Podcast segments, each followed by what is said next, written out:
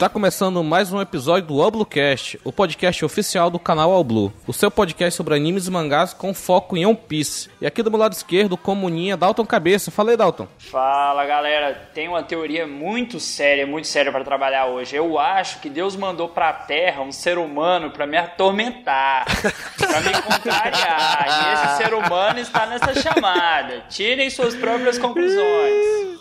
Ai, ai, vai, vai começar, começar a estreitinha. e aqui do meu lado direito, convidado especialíssimo, diretamente do podcast Animesphere, Jorge. Fala aí, Jorge. E aí, pessoal? Hoje vamos desmistificar muitas cheiradices por aí, hein? Hoje tem, hein? E para complementar essa bancada de loucos, participando aqui mais um Roger Cheiradão, Bruno Aldi e Esteban. Pô, eu ia falar, né, na, na, introdução do Jorge, aquele site de. aquele podcast de animes árabes, o Animesfirra, né? Ah. Mas a minha abertura é outra, né? Assim, sempre que termina qualquer capítulo do One Piece, você vai nos comentários e a galera, no próximo capítulo o Zoro vai perder, o Zoro não tá aparecendo, o Zoro vai perder. Então tudo isso daí é Roger Cheiradão, porque o Zoro não perde, tá? Ah, mais uma Zorete. Ah, não. Ah, Derruba a chamada, é uma, cara. Mas é uma, fã, é, uma, é uma beat de Zoro mesmo. Todo mundo aqui. Todo mundo, todo mundo. e roxeando essa camada de louco aqui, sou eu, Sr. Y. Vou começar a me apresentar como Sr. Y e foda-se, mas Rogério Roosevelt não.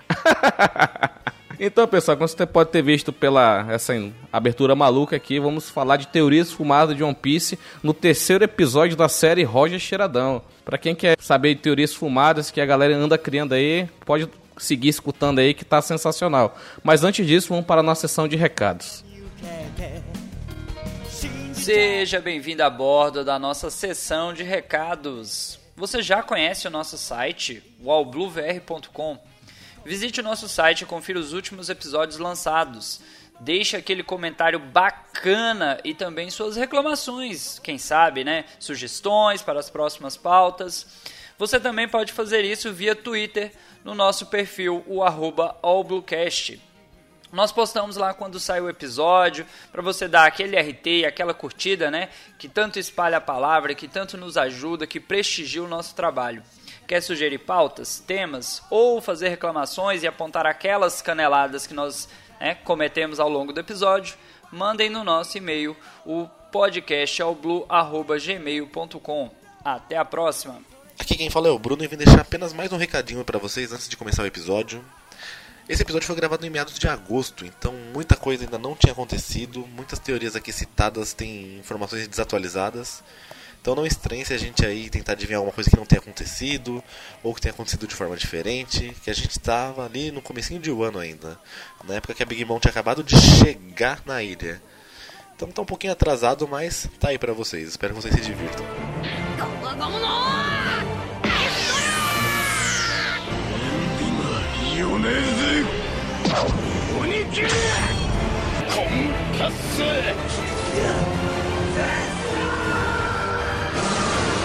ァイナルフラ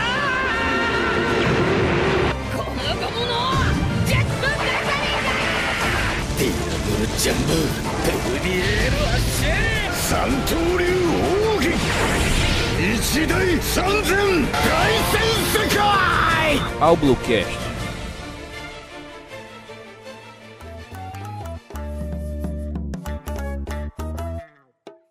Estamos de volta agora com mais um episódio da série Roger Cheiradão. Dalton, explica para quem caiu de paraquedas o que, é a série Roger Cheiradão aqui no Bluecast. Então, como One Piece é um anime muito, muito longo, nós já estamos aí há muitos anos acompanhando a série. Teorias acabam sendo desenvolvidas para explicar, é, não diria furos, mas aqueles momentos do anime que ainda não foram explicados ou justificados. Só que nessa hora a galera dá uma empolgada bem pesada mesmo.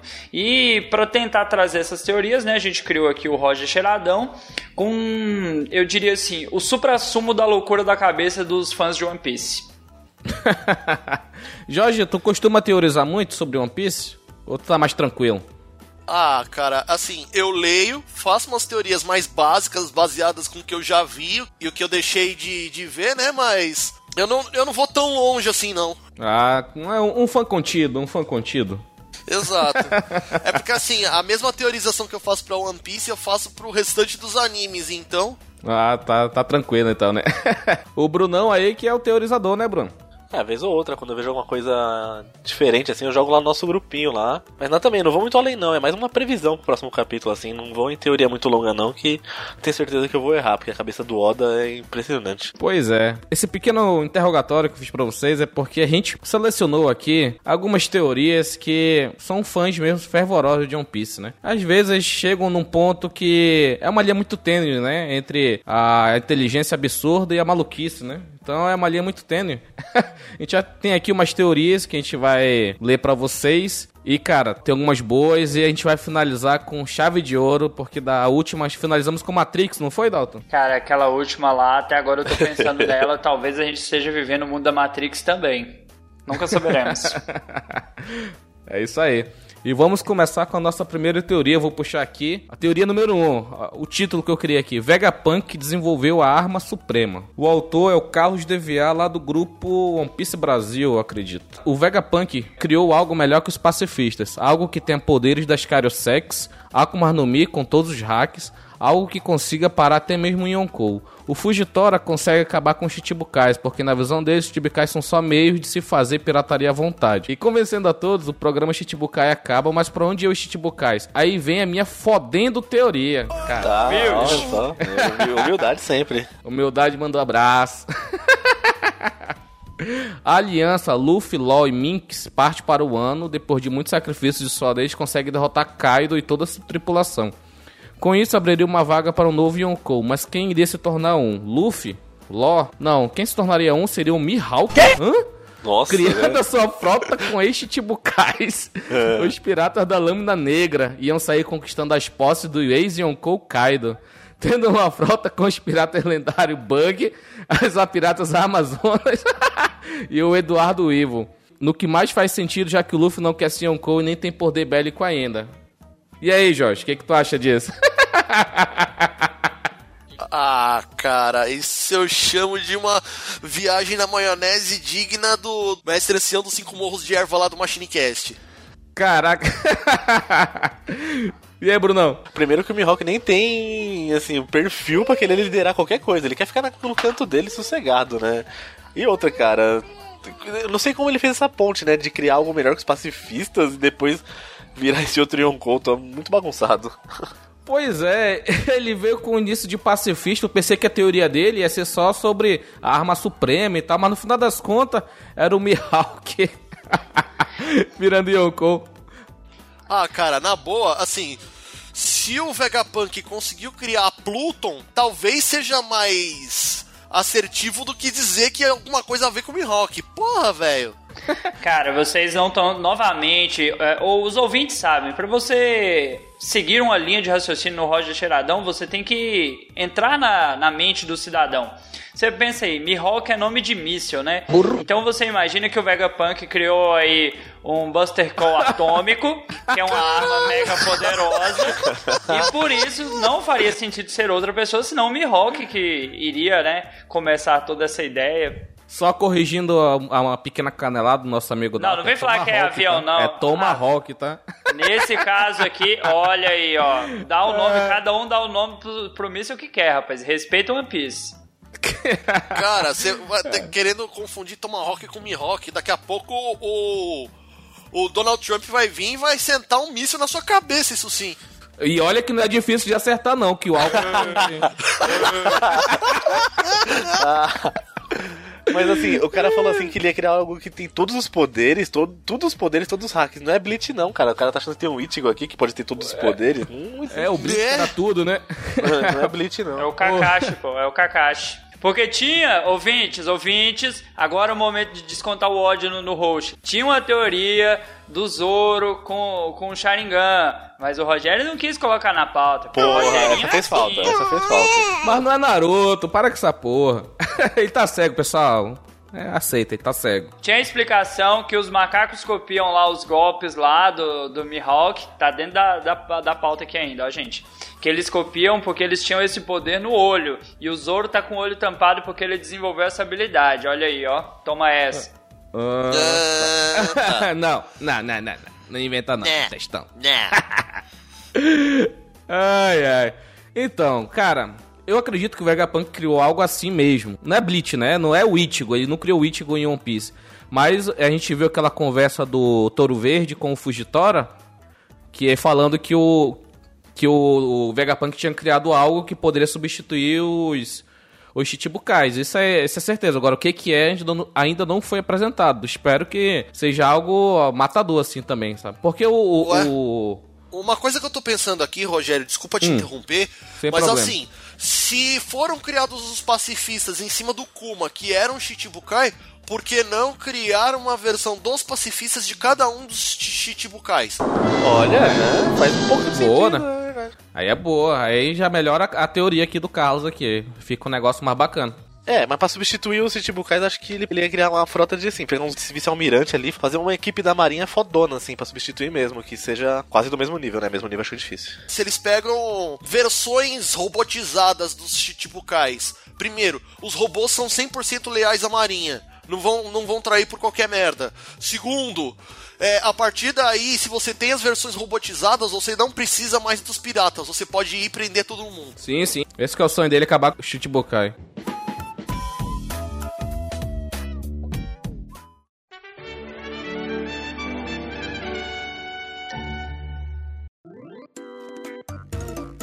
Vamos continuar aqui com a nossa segunda teoria. Dalton, puxa aí com a nossa segunda teoria. A segunda teoria, para alegria de muitos e tristeza de alguns, Madre Carmel não morreu.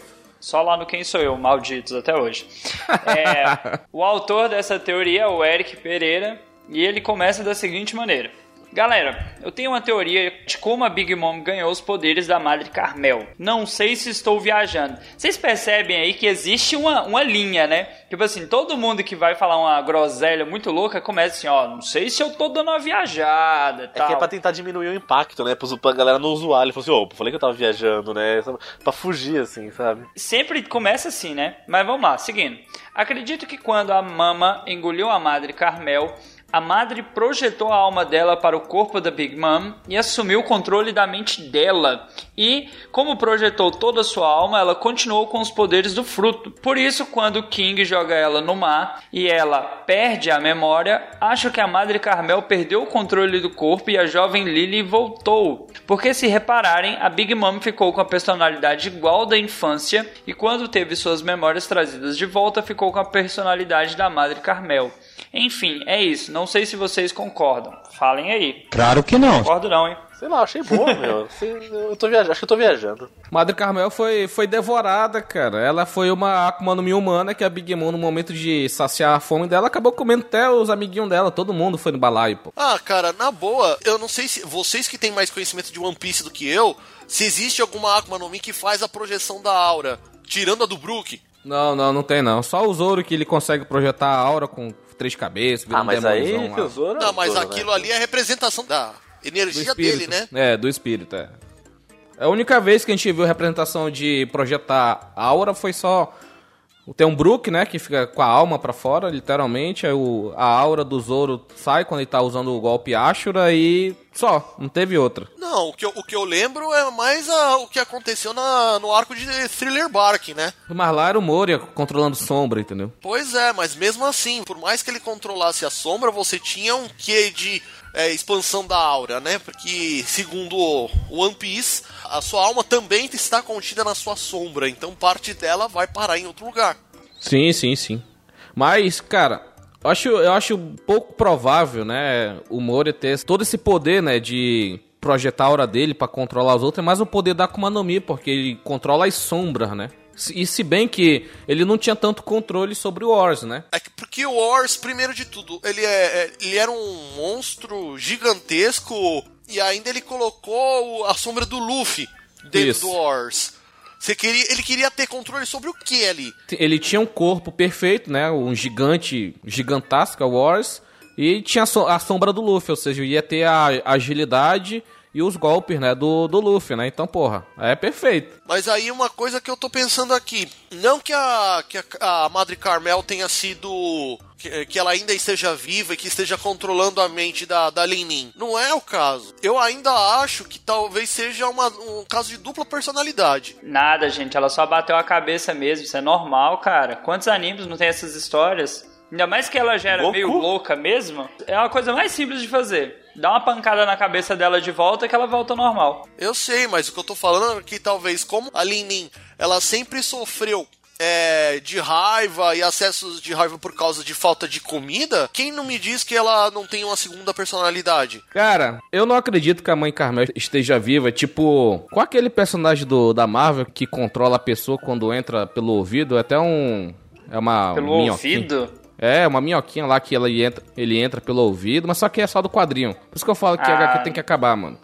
É muita loucura Muito. aquela merda. Aí ele tem um poder de controlar entrando, né, dentro do cérebro da pessoa. Não acredito que a mãe Carmel esteja viva dentro da Big Mom, porque a mãe Carmel era pequena, a Big Mom era gigante e, e ela só engoliu e não sofreu digestão, sabe? Não foi, sabe? Não tem sentido isso. Então ela tá morta, cara. E ela absorveu os poderes da, da Carmel porque ela comeu a, a detentora da fruta. Então é uma outra forma de pegar o poder da Akuma no Mi, né? Fazendo canibalismo de um usuário de Akuma no Mi. É muita loucura, né? Mas é o que acontece. Sim, se você levar em consideração, são três formas de você conseguir uma Akuma no Mi que já foi comida por alguém.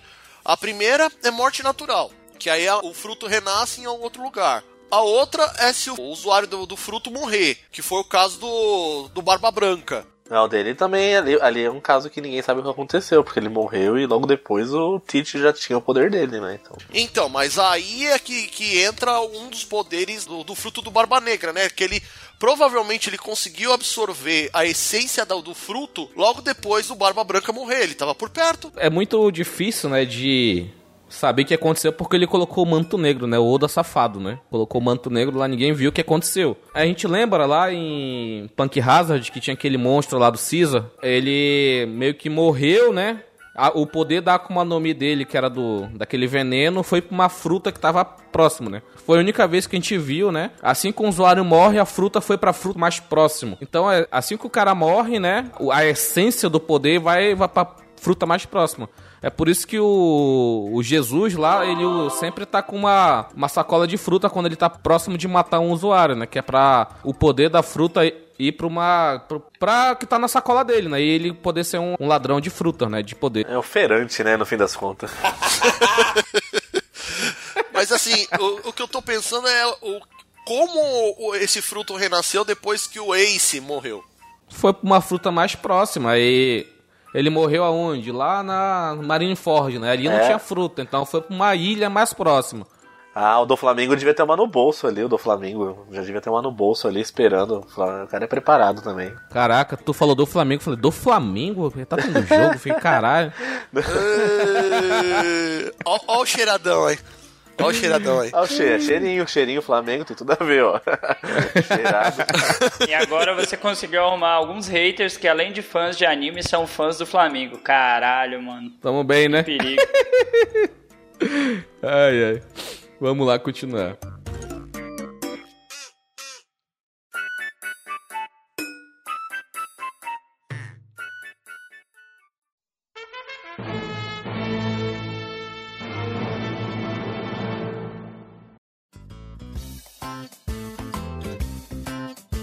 E Jorge, lê a próxima teoria aí, por favor. Vamos lá. A próxima teoria eh, tem como título Chapéu Gigante era de Joy Boy. O autor é Augusto Júnior.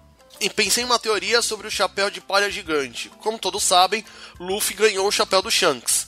Como uma aposta de Shanks para a nova geração de piratas, Shanks, por outro lado, usava o chapéu de palha como Gold Roger costumava usar quando mais novo. O Oda afirmou em um SBS que o chapéu do Shanks é um chapéu parecido com o que o Rei dos Piratas usava, e não o mesmo.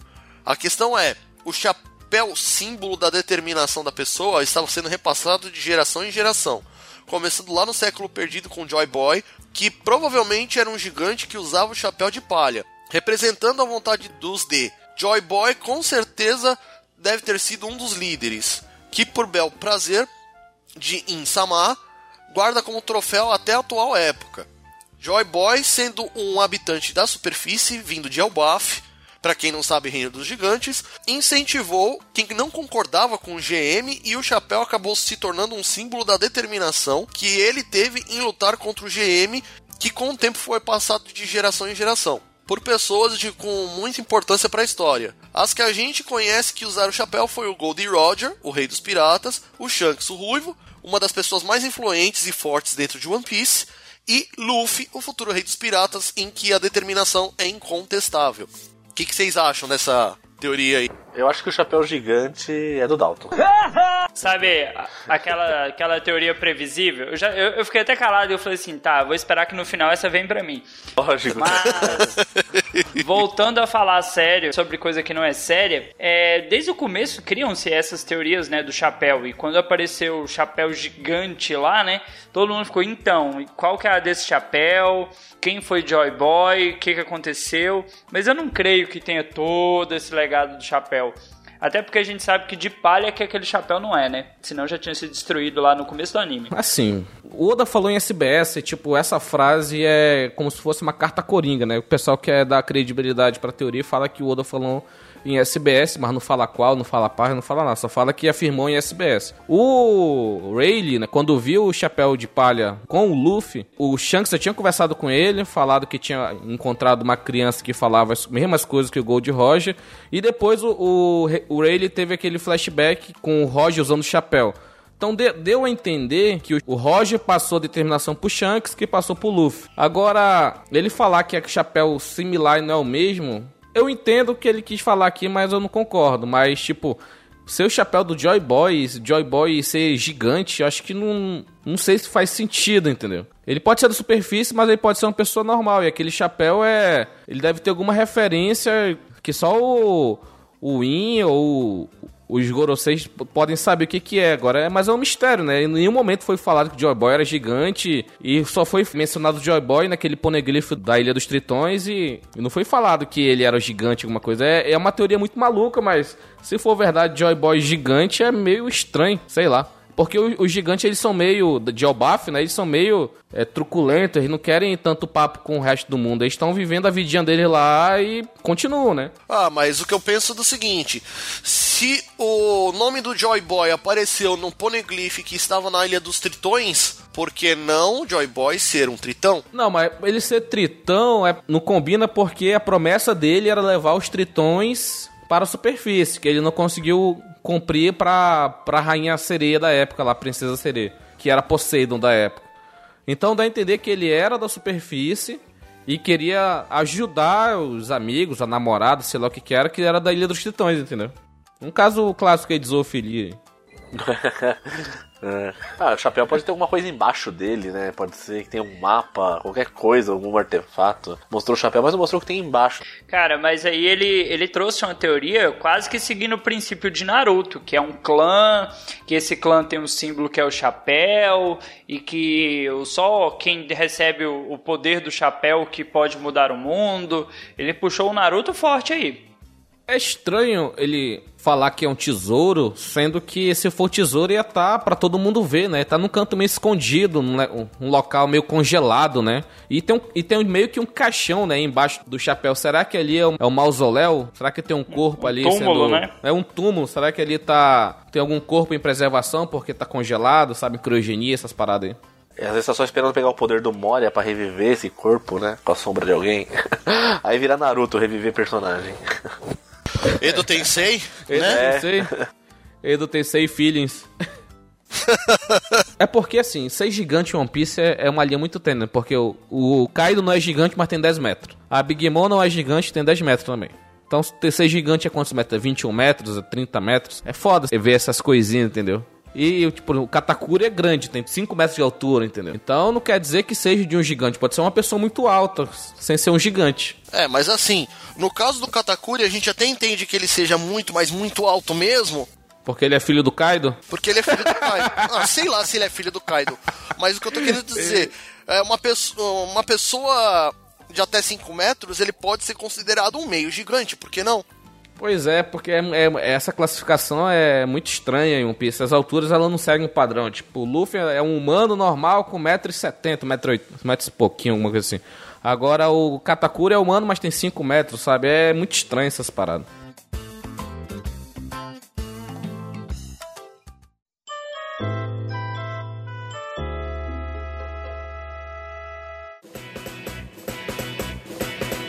E a nossa próxima teoria tem um título seguinte: Otoko é a Hiyori e não a Kumurasaki. Autor é o Matheus Chaves. Autor não, ele pegou, ele postou lá e eu peguei aqui e coloquei como autor. Ele disse que viu essa teoria em algum lugar e não vou saber acreditar ela. Então vamos dizer que é dele, já que ele tá roubando já os créditos. A teoria é tua agora.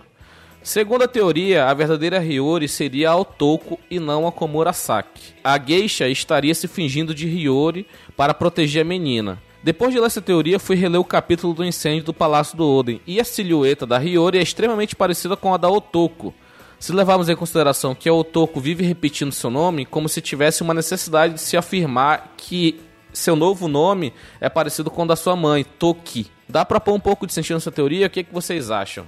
A primeira coisa que eu vejo a respeito do, do nome da Otoko é basicamente o, tro- o trocadilho que eles fazem com, com o nome em japonês, né? Sim, sim, sim. Mas, na boa, eu, nem, eu não sei o que dizer a respeito disso. É foda, essas teorias, elas têm um tiquinho de interessante, entendeu? Porque a- o cabelo dela, beleza, curtinho, um cabelo curto e tal, parece com a da Otoko. Mas só que não teria sentido a Otoko ser a Hiyori, já que o Yasuye, né, que é o Tonoyasu lá, já confirmou que é- é filha dele, né? Mas tem aquele negócio do Kemon que falava que o Momonosuke também era filho dele, também tem essa dualidade. É, pode ter sido pra proteger. Sim, mas é muito estranho porque. E é, e é bom de acreditar nessas coisas, porque o que acontece? Quando o, a, a Otoko tá com o Zoro junto com a, a Komurasaki, né? Então quando mostrou lá que Komurasaki poderia ser Hiyori, já trocou o nome, né? De Pra Hiyori, né? Mas será que estão tentando. O Oda tá tentando esconder, dizendo que é. A Otoko é Komurasaki? É uma teoria que pode ser válida, entendeu? Ah, nesse ponto realmente, mas. Você sabe como é que o Oda gosta de fazer pegadinha, né, velho? Sempre. Porque eu concordo que a, a mãe não ia mandar o Momonosuke e deixar a, a, a Hiyori morrer junto com ela, né? Ia mandar junto, né? Então, o- se manda pro futuro é criança. Você tá partindo do princípio que o poder dela permitia mandar várias pessoas. Opa! Pô, mas, Mas pô, mandou. mas mandou vários. É. Kinemon, Kanjuro, Mas e aí, Raizou, várias Momonosuke. quantas? Tem um limite? Como que é? Pois é. A gente não pode esquecer do Kawamatsu que protegeu a Hiyori, né? O Kawamatsu tava com uma criança. Será que ela tava com o Kawamatsu e por isso que ela não mandou pro futuro? Mas também tem uma outra questão que vocês estão esquecendo. Lembrando que o arco de Wano é baseado no, no, no Japão antigo, Japão feudal.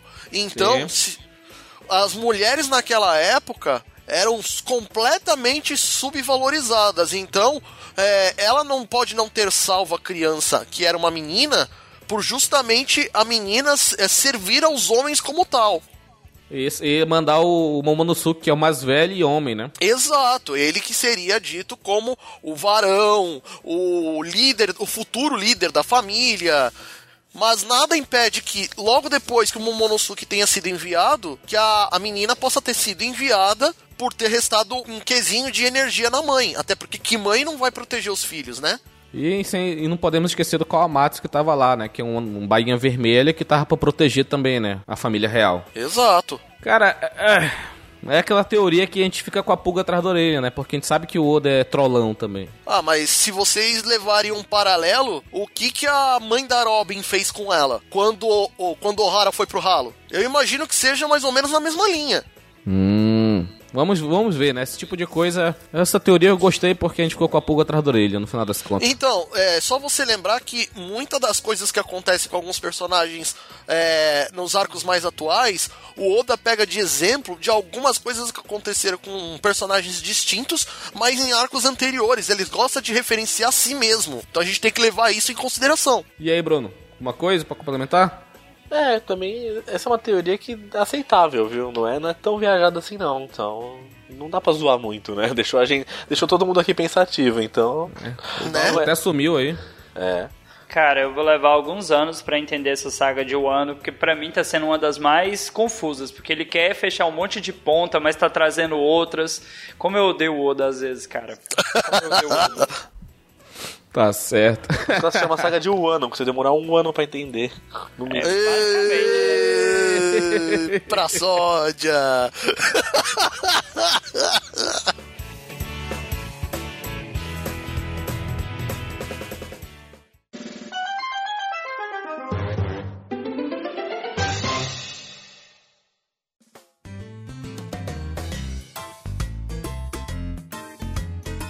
Vamos continuar aqui com nossa próxima teoria, Adalto. Fala da próxima teoria que tu vai gostar, hein? Porque pode lembrar um pouco daquela merda lá dos anos 90.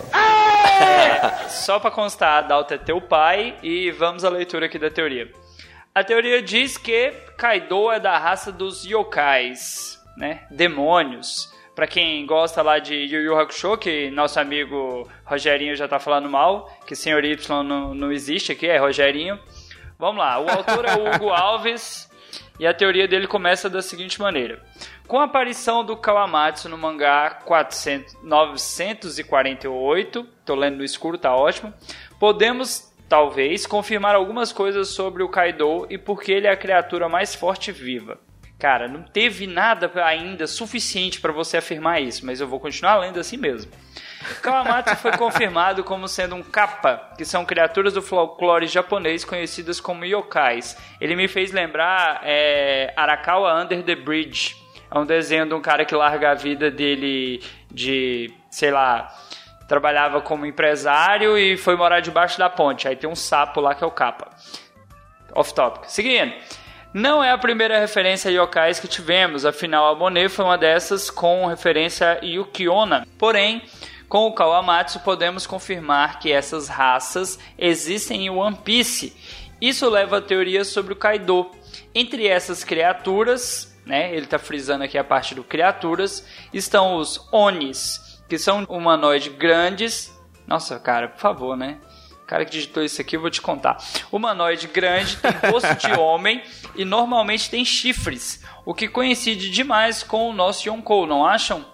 E além disso, ele, Kaido, possui algumas semelhanças com algumas estátuas de Onis. Como é, ele mandou a imagem aqui, tarará. Então, devido a tudo isso, temos uma certa afirmação sobre a origem do Kaido e porque ele é considerado a criatura mais forte e viva, e o Newgate era o homem mais forte e vivo. Ele tá dizendo que ele é um demônio? É, É isso? isso aí. É um demônio. Ok. Porque Isso se tu ver aqui a foto da estátua. Ele é o Toguro, usa- né?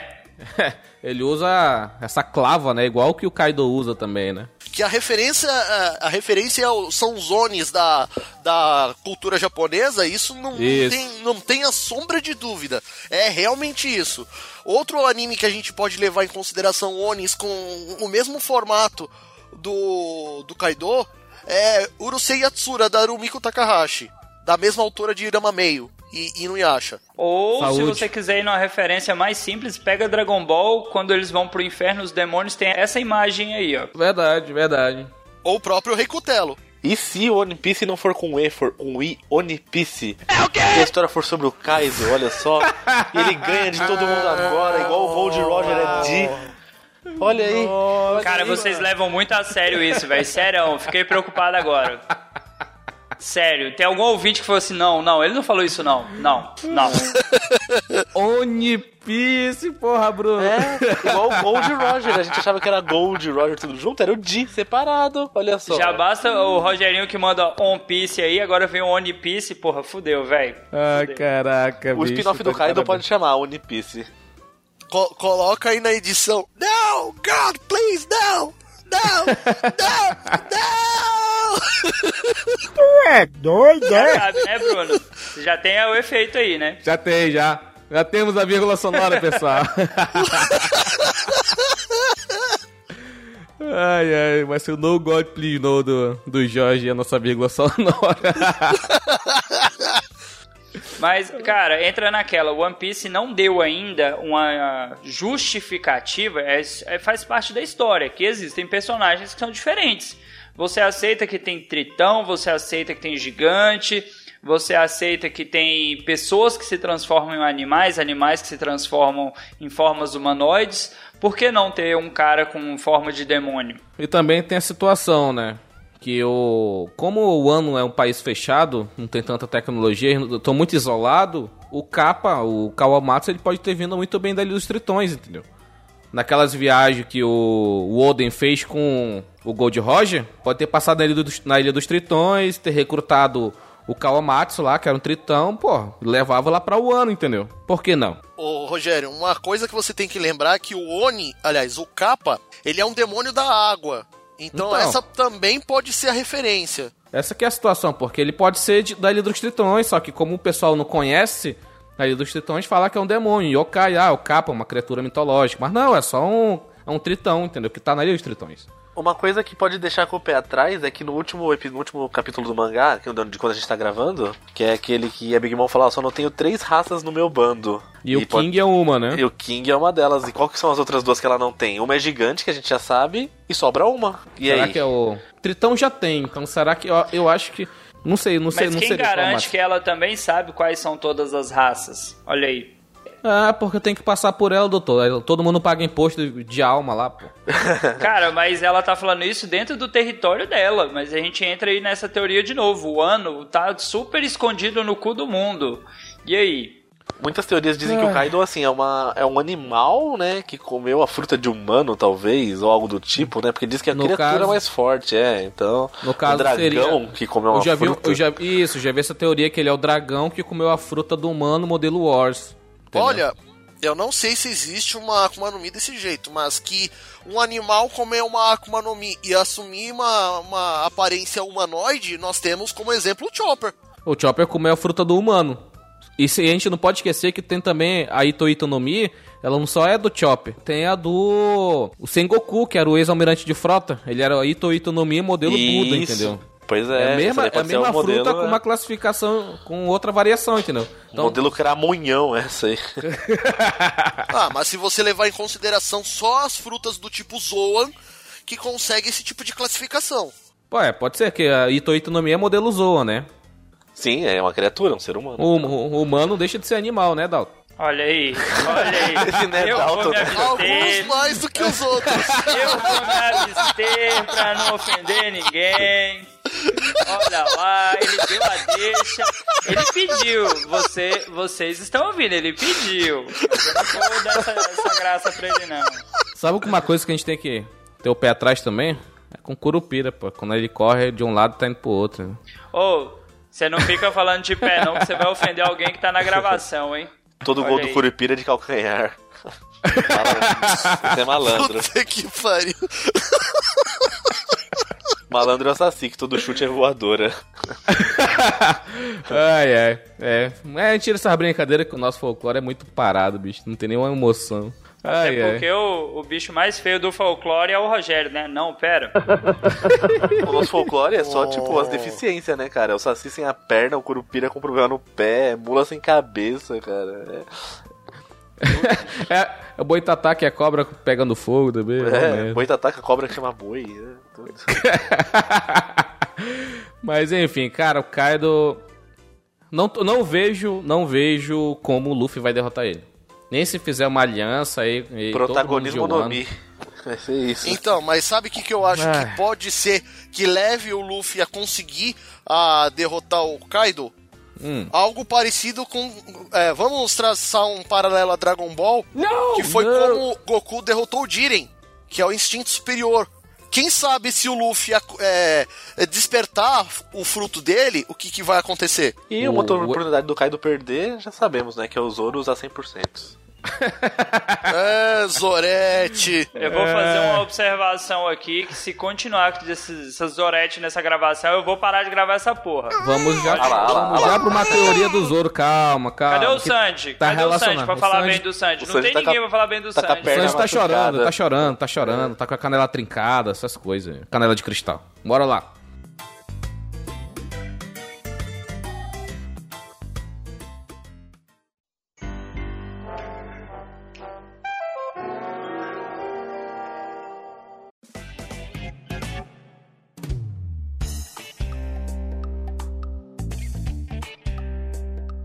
Vou puxar a próxima teoria aqui, que o Dragon é um ex-oficial da Marinha. O autor aqui é o Ryan Santos. Ryan, Ryan, é Rian. Rian, se tá no Brasil é Rian. É, esse daí foi resgatado. Puta merda!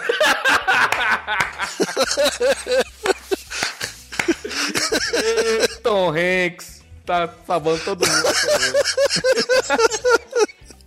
ai, ai. Eu tenho uma teoria que o Dragon é ex-marinheiro e que, quando estava na marinha, ele era companheiro do Acaíno, ou eram amigos ou rivais. Dragon desertou da marinha ao perceber o quão podre é o governo mundial. Os... Caraca, que maluquice. Os dois vão se encontrar de novo vai ter um combate entre os dois. Vai ter flashbacks de quando o Dragon e Acaíno eram jovens. Seria muito interessante, afinal, Akainu quer o Luffy morto e Luffy quer se vingar pela morte de Ace. Com isso, daria uma ótima construção de personagem. Sabe Eu que já não é tão nisso. cheirado assim, não? Não, não é. Eu já pensei nisso, entendeu? É, não tem. Por que não?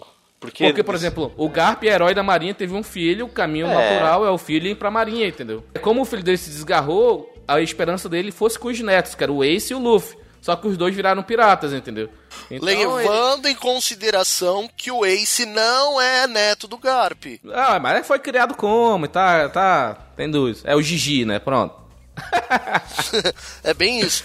Mas assim, eu acho que não é tão cheirado assim não, porque a partir do momento que, é como disse no próprio texto, o Dragon viu que o governo mundial era podre até a espinha, ele pode muito bem ter criado a revolução e começar a lutar contra os caras. Para isso vem a luta dos três poderes, que são os piratas, a marinha e, a e os revolucionários. Tirando o, o fato do, do braço lá que o Shanks perdeu no começo da série, eu acho que o Oda já teria citado alguma coisa assim, uma deixa. A gente fica com o pé atrás, obviamente, do porquê Tá que o bom, Dragon é tão forte e tudo mais. De novo, cara. A gente já falou que o bicho mais feio do folclore não é o Curupira. Para de puxar Cara, não, não, lado. mas pe- pera aí rapidinho, Dan. Cara, tem uma outra teoria que fala que o Dragon era do- da tripulação do Gold Roger também. Que enquanto o Shanks se virou e continuou como Yonkou, o, o Dragon, como conheceu a verdade do mundo, tem- tenta derrubar o governo. Também tem essa outra, esse outro lado da moeda. Ele pode ser um, um ex-marinheiro ou então um ex-pirata. Eu fico com a teoria de ex-pirata, hein? Ou os dois.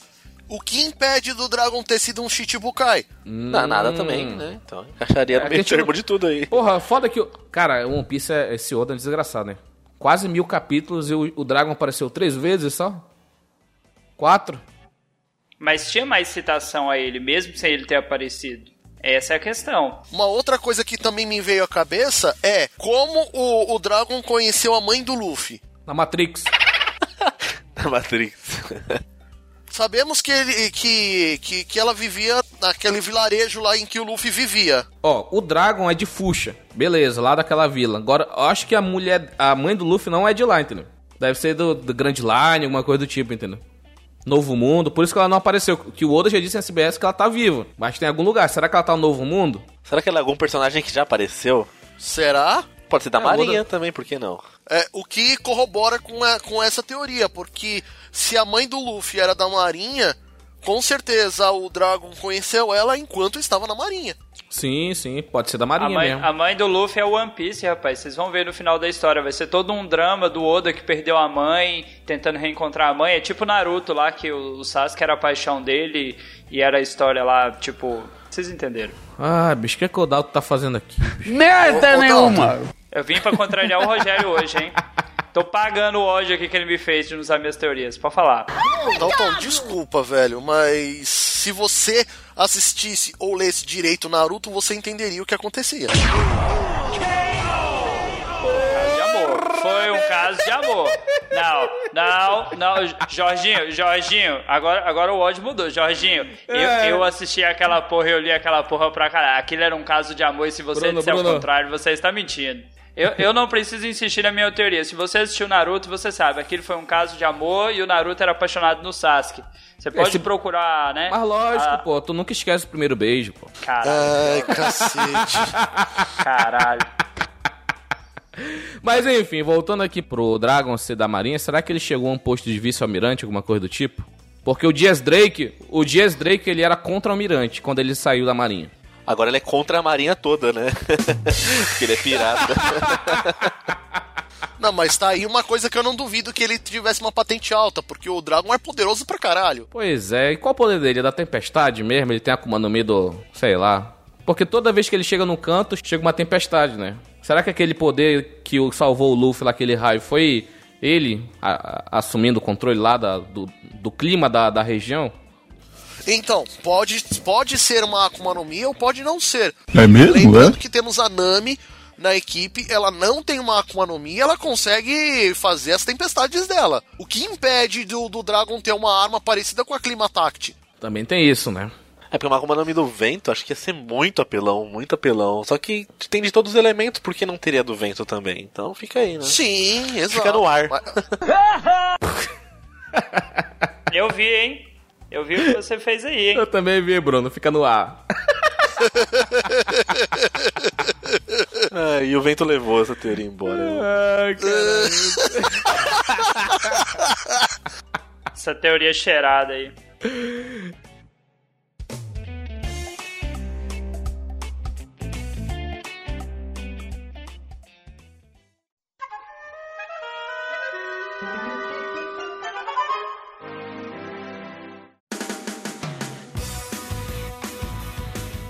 Ei, Bruno, tu não leu nenhuma, ele lê a próxima aí.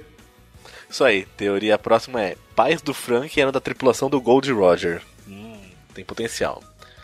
Estou relendo One Piece e cheguei a Water 7, vulgo o melhor arco. E Não, não, com- não. Vulgo, muita água.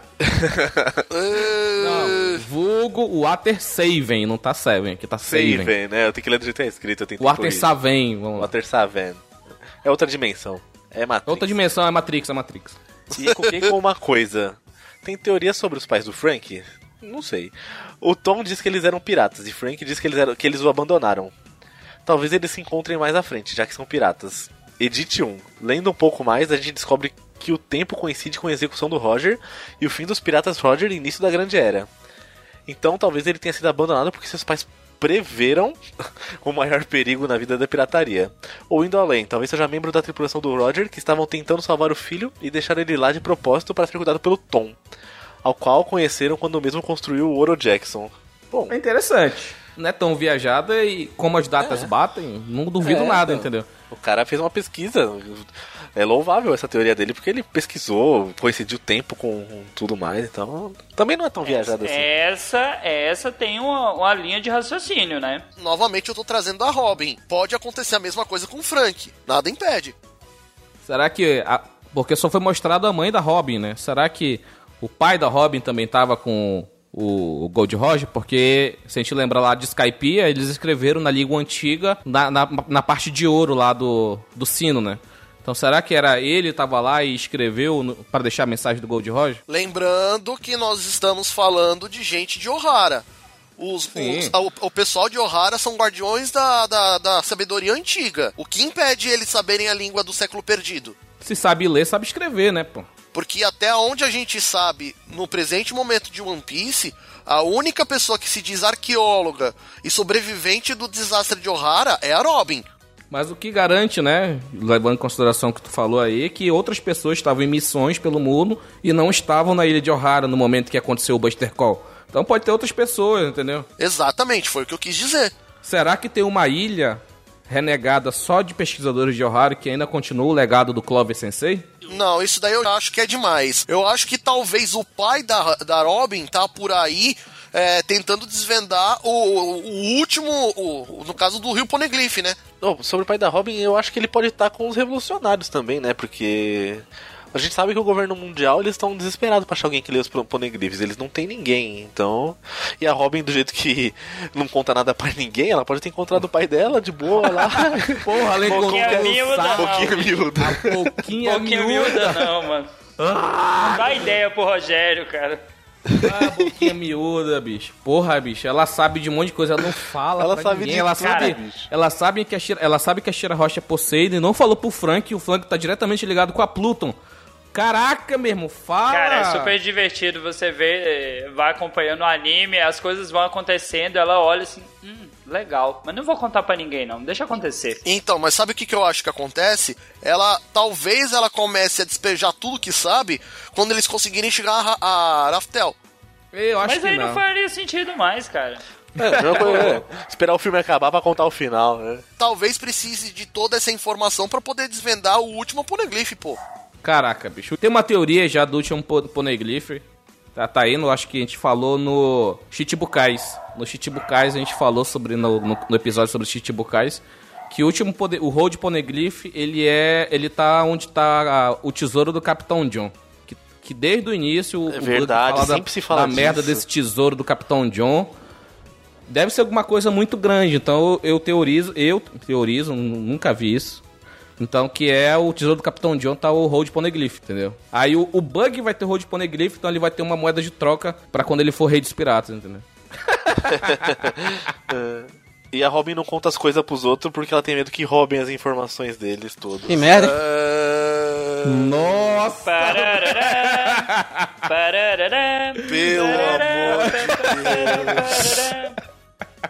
Pra sódia. É, eu então, sirvo como em- emenda entre os blocos, né? Termina um bloco, começa o outro. Cara, a piada ruim desanima, todo mundo continuar o bloco até começar o próximo. O Bruno, o Bruno é, o, é o nosso guaxinimos. Puta que pariu. Vamos lá.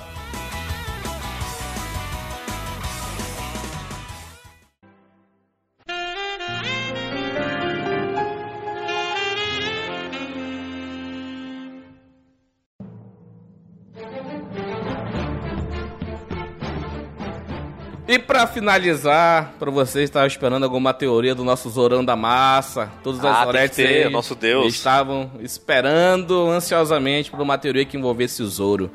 Vamos lá para a nossa última teoria. Yasuye, ou Tonoyasu, vocês queiram saber com. Vocês que sabem com queiram falar, é o pai do Zoro ou o parente próximo do Zoro. o autor é o Alessandro Higashi, Higashikata. Vamos lá.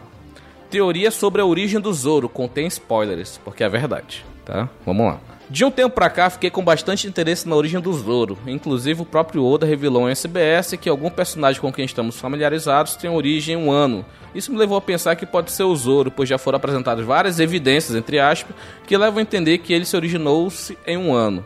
Apresentarei algumas. É, se ele falou Novamente, ele falou novamente uma SBS que não cita qual volume, qual Eu- página. Não, mas esse daí eu vou dar um voto de confiança porque é o SBS 92. A gente falou, tem um episódio recente que tem essa frasezinha que tem um personagem que a gente tá bastante habituado, que é de Wano, que ele vai desenvolver mais pra frente.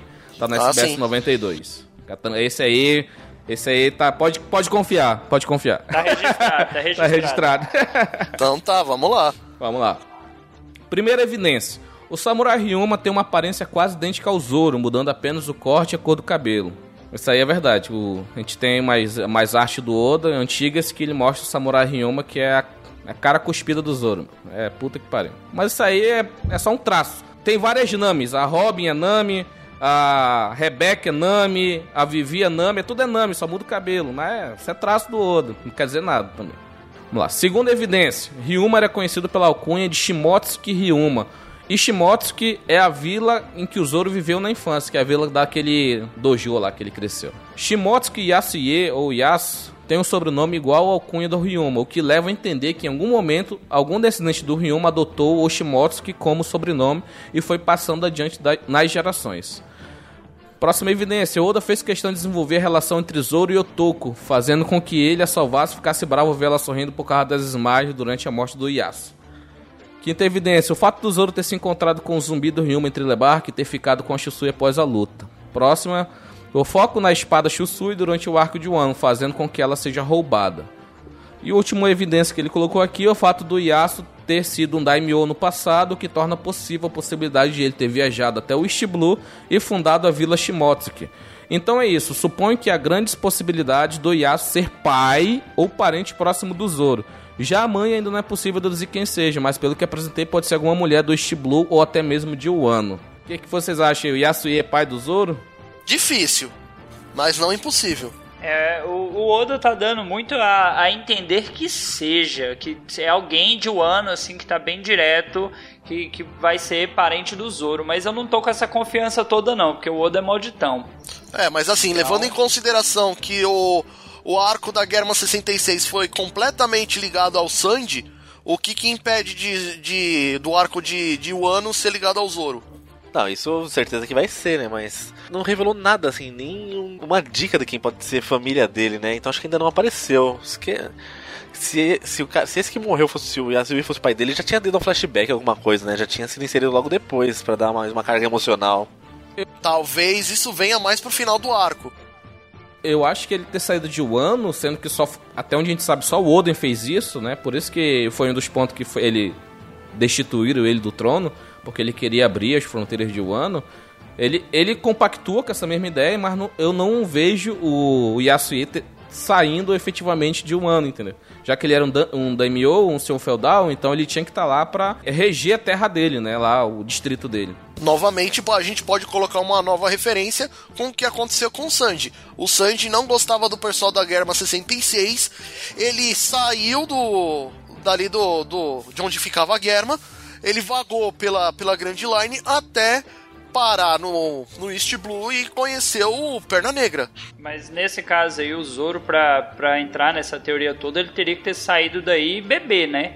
A mãe dele ser de outra ilha, de outro lugar, pra ele não ter nenhuma lembrança até então. Ou então, é porque o- Zoro não, te, não teve tantos flashbacks. O único flashback que teve dele foi uma página, duas páginas no- no- nos primeiros capítulos, ele le- relembrando a infância dele lá, lá com a com a Kuina.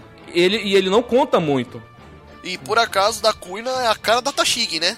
É, a mesma pessoa. É, a, Ta- a Tashigi e a Kuina sem memória, entendeu? É outra teoria fumada aí. Eu acho que tem o Roger Cheiradão, um ou dois aí, deve ter uma teoria assim.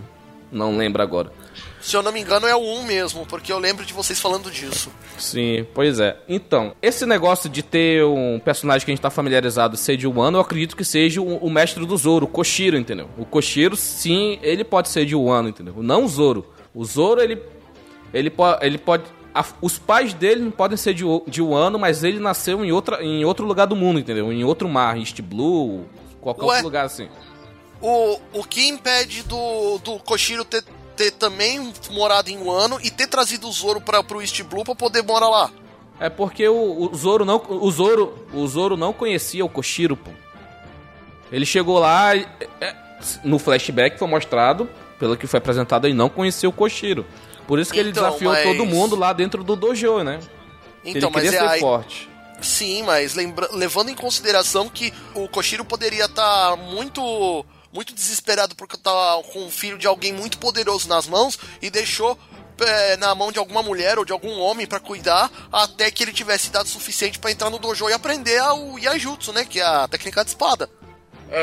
Caraca, mas porra, eu queria que o Zoro fosse de um ano, sabe? Mas se- ele não é filho do Yasuie, ele não é. Não, é Não, filho. isso pode, pode não ser, mas o que impede de ele ser filho de alguma família importante de Wano? Ou de um clã que já sumiu, entendeu? Que foi derrotado, foi completamente Ou- dizimado. E por isso que ele quer ficar forte pra poder vingar o clã dele, o Roronua, que não existe mais, entendeu? Ou ser filho de um dos bainhas vermelhas. Aí já é demais. Ah, não, porque é. Eu acho que assim, depois do Sanji ter tido uma, uma família conhecida, tudo, tá tendo essas teorias do Zoro também pra querer igualar, mas ele pode ser igual a Nami, pode ser. se- Ninguém sabe que são os pais dele, pode ser uma criança abandonada e foda-se, acabou, sabe? Não, Sim, também. nem todo mundo pode ser Mas- filho de alguém famoso, é. Eu ainda espero, eu ainda espero em um ano que exista, né, relatos ou ainda exista um tipo um clã renegado que tá escondido ainda, que são usuários Sim. de, de Santoriu. Porque o Zoro já chegou lá na, no dojo tentando usar Santoriu, entendeu? E ele foi É, aperfeiçoando a técnica, entendeu? E é uma Ele técnica que, como já foi dito aqui, né, já é reconhecida em um ano, né? A Komunazaki viu e falou, ó, Santorio, né? Então, tipo, O Dalton quis justificar isso dizendo que é estranho ter uma pessoa com uma espada na boca, né? Então, mas deve, deve, Não, e- e tem, tem um capa lá, tem cada coisa bizarra em um ano que eles não vão estranhar uma espada na boca, né? Então, tipo, Não. tem muita coisa mais bizarra pra se estranhar. deve ter sim algum relato, deve ter algum, algum clã antigo que foi completamente dizimado, que usava o estilo Santoriu e o Zoro tá lá. É, é um descendente, entendeu? É um descendente. Exatamente por isso que eles foram dizimados, né? Enquanto a galera tava lutando do jeito normal, eles estavam tentando segurar uma espada com a boca, né? E perderam o pescoço nessa brincadeira. E pra você ver como o Zoro é foda, porque o clã foi dizimado e ele tá ali ainda. Então, ele é o cara, bicho. Sempre tem que Dalton, deixar um pra chupa. contar a história, né? Vocês não assistem anime, não? Por que, que o Sasuke ficou vivo? Alguém tem que contar a história, cara. Porque é o Alguém que vingar queridinho, o clã. porque ele é o queridinho do Sasuke.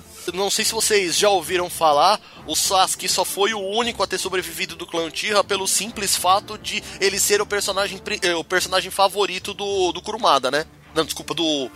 Caramba, me fugiu. Kishimoto. Do Kishimoto, foi mal. Favorita? É favorito, ele é o favorito do Kishimoto. ah, então, como eu te disse, volta aí uns minutos no episódio, né? Não queria falar não, mas. ok. Fala, desgraçado. Não, ele, confirmou minha tese aí, ó. É um caso de amor. É, é, tá certo, tá bom. Cara, e Zorão, Zorão ainda vai ter mais desenvolvimento da história dele quando ele se encontrar com o Hitetsu, que é o, o, o cara que forja espadas lá. Aquele Tengu lá. Vai ser desenvolvido, entendeu? Porque lá tem, ele tá com a Nidai Kitetsu, então o, o, San, o Sanja. O Zoro tem a Sandai, ele vai ter a, a Nidai também. Porra, quando ele. de- porque eu acho que ele vai deixar a Chusu em um ano. Ele vai ter que deixar porque é um tesouro nacional que representa a glória do passado do samurai Ryuma. Ele não vai ser desonroso em levar a Chusu, ele vai deixar. E em contrapartida ele vai sair de lá com a Nidai Kitetsu. Caraca, bicho. Zoro em um ano. Vocês ainda esperam algum- um- grandes coisas dele ainda? Eu acho que ele vai derrotar alguém grande ali, porque Por- a tendência é essa, o Luffy derrotar o principal e o Zoro levar assim, um- alguém bem forte junto ali. O Zoro já disse que quer, quer, derrota, quer matar o Shogun por ter matado o Yasuye, né? Então, Então o Shogun pode ir pro ralo e, e o, talvez o Kaido, que é muito forte pro Luffy agora, é, talvez se torne um possível aliado. Não, pelo amor de sabe? Deus. não, o Shogun não. O Shogun aliado nunca. O Shogun Não, não tô. fa- eu- Então, não tô falando do Shogun, eu tô falando do, do Kaido. Hum, não. Impossível, é. Impossível. Porque os caras estão Agora- acabando com o reino dele ali, acabando com a mamata dele, né? Então. Agora tem, a- tem aquela questão do dos net, né? Que foi falado no último capítulo, acho que 950, 940, não, 950. Que o, o Zoro teve um flashback no Monosuke, né? Que o Zoro falava pra ele que quando ele tivesse querendo se focar, ele tinha que falar Snet, né? O Zoro falando pro Monosuke. Aí foi explicado o que, que é o significado do Snet, que era, que era de uma vila, né? De Kuri, que falava essa palavra quando eles queriam se focar na arte da espada. Então será que o Zoro, como já nessa teoria ele é de Kuri, entendeu? E ele conseguiu fugir pra West Blue durante a rebelião, lá durante a queda do Oden e o, e o assassinato do Oden? Será que ele fugiu nesse período? Só que ele não tem idade, né? O Zoro tem 21 anos. Pode ser, não sei, né? O que, que vocês acham? Até aí, a questão é, foi o que eu disse mais cedo no episódio.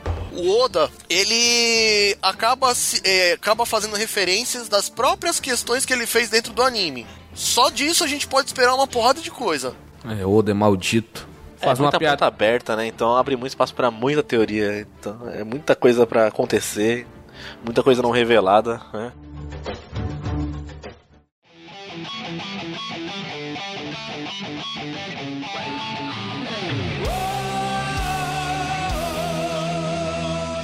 Então foi isso, pessoal. Esse foi nosso episódio, nosso terceiro episódio da série Roger Cheiradão. Trouxemos aqui algumas teorias fumadíssimas.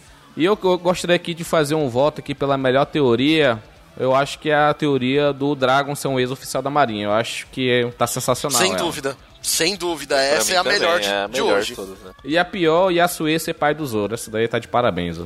Não, eu acho que a pior é a, prime- a, a pior é aquela da, da, da Big Mom lá. É difícil, tá um páreo Projetar duro. a Mas alma, né? o importante é que a melhor é do Dragon, um ex-oficial da Marinha, que foi sensacional.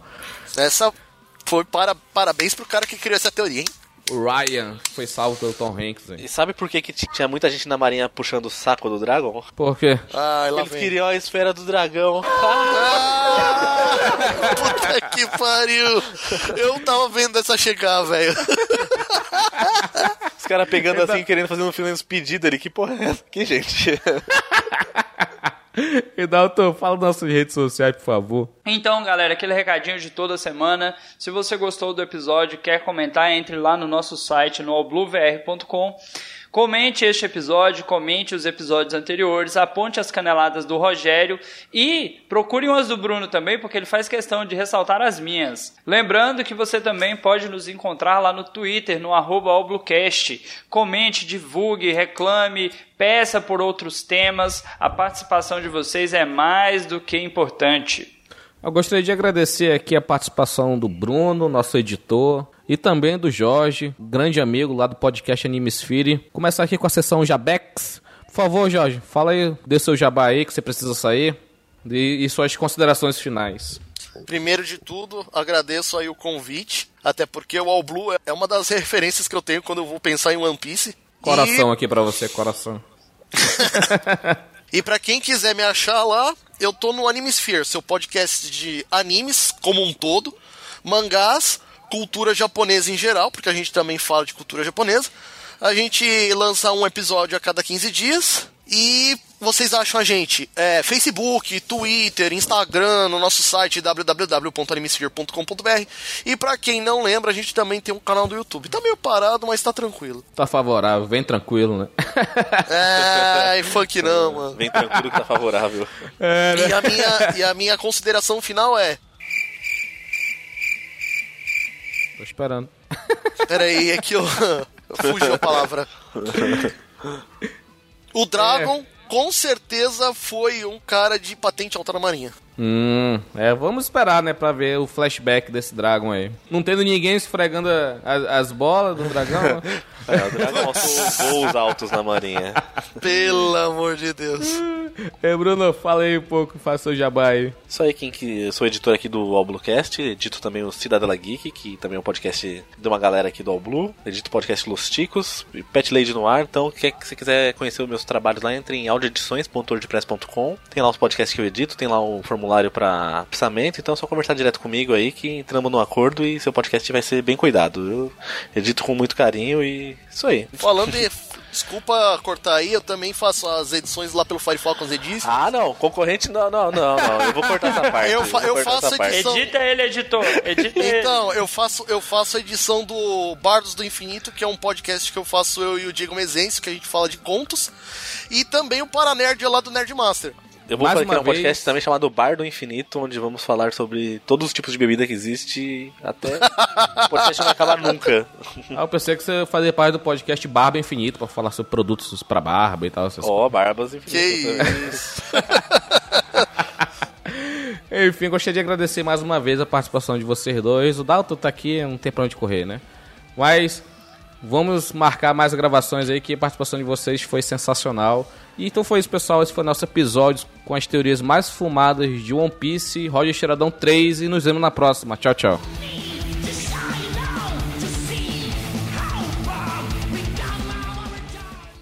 No, God, please, no! No! No! No! Acaba, mas... Opa, Google, desgraçado. No, God, please, no! Eu sei, mas o que eu tô falando é que talvez, como a, a, a Lin-Nin, ela sempre sofreu é, de raiva e acessos de raiva por causa de falta de comida, quem, quem, me, quem não me diz que ela não tem uma segunda personalidade? Nossa, isso é falta de comida, né? Por isso que lembrava desse jeito. Corta aí, editor.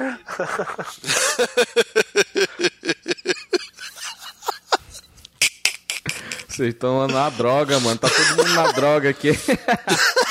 Não, é aquela típica piada machista, né? Quando ah, a mulher é brava é falta de comida. E, ó, Isso, eu já ia falar isso, pô. Quando a mulher pensa que ela tá com raiva, ela tá com fome, porra. Ó, o extra exclusivo aí pros padrinhos. Essa vai só pro grupo. Isso, criança. No, God, please, no! Mas enfim, algum comentário pra complementar aí, Bruno, Dalton? Ah, já tá falei, aí? já, já falei umas. É que a Clara tá no meu colo aqui. Ah, tá.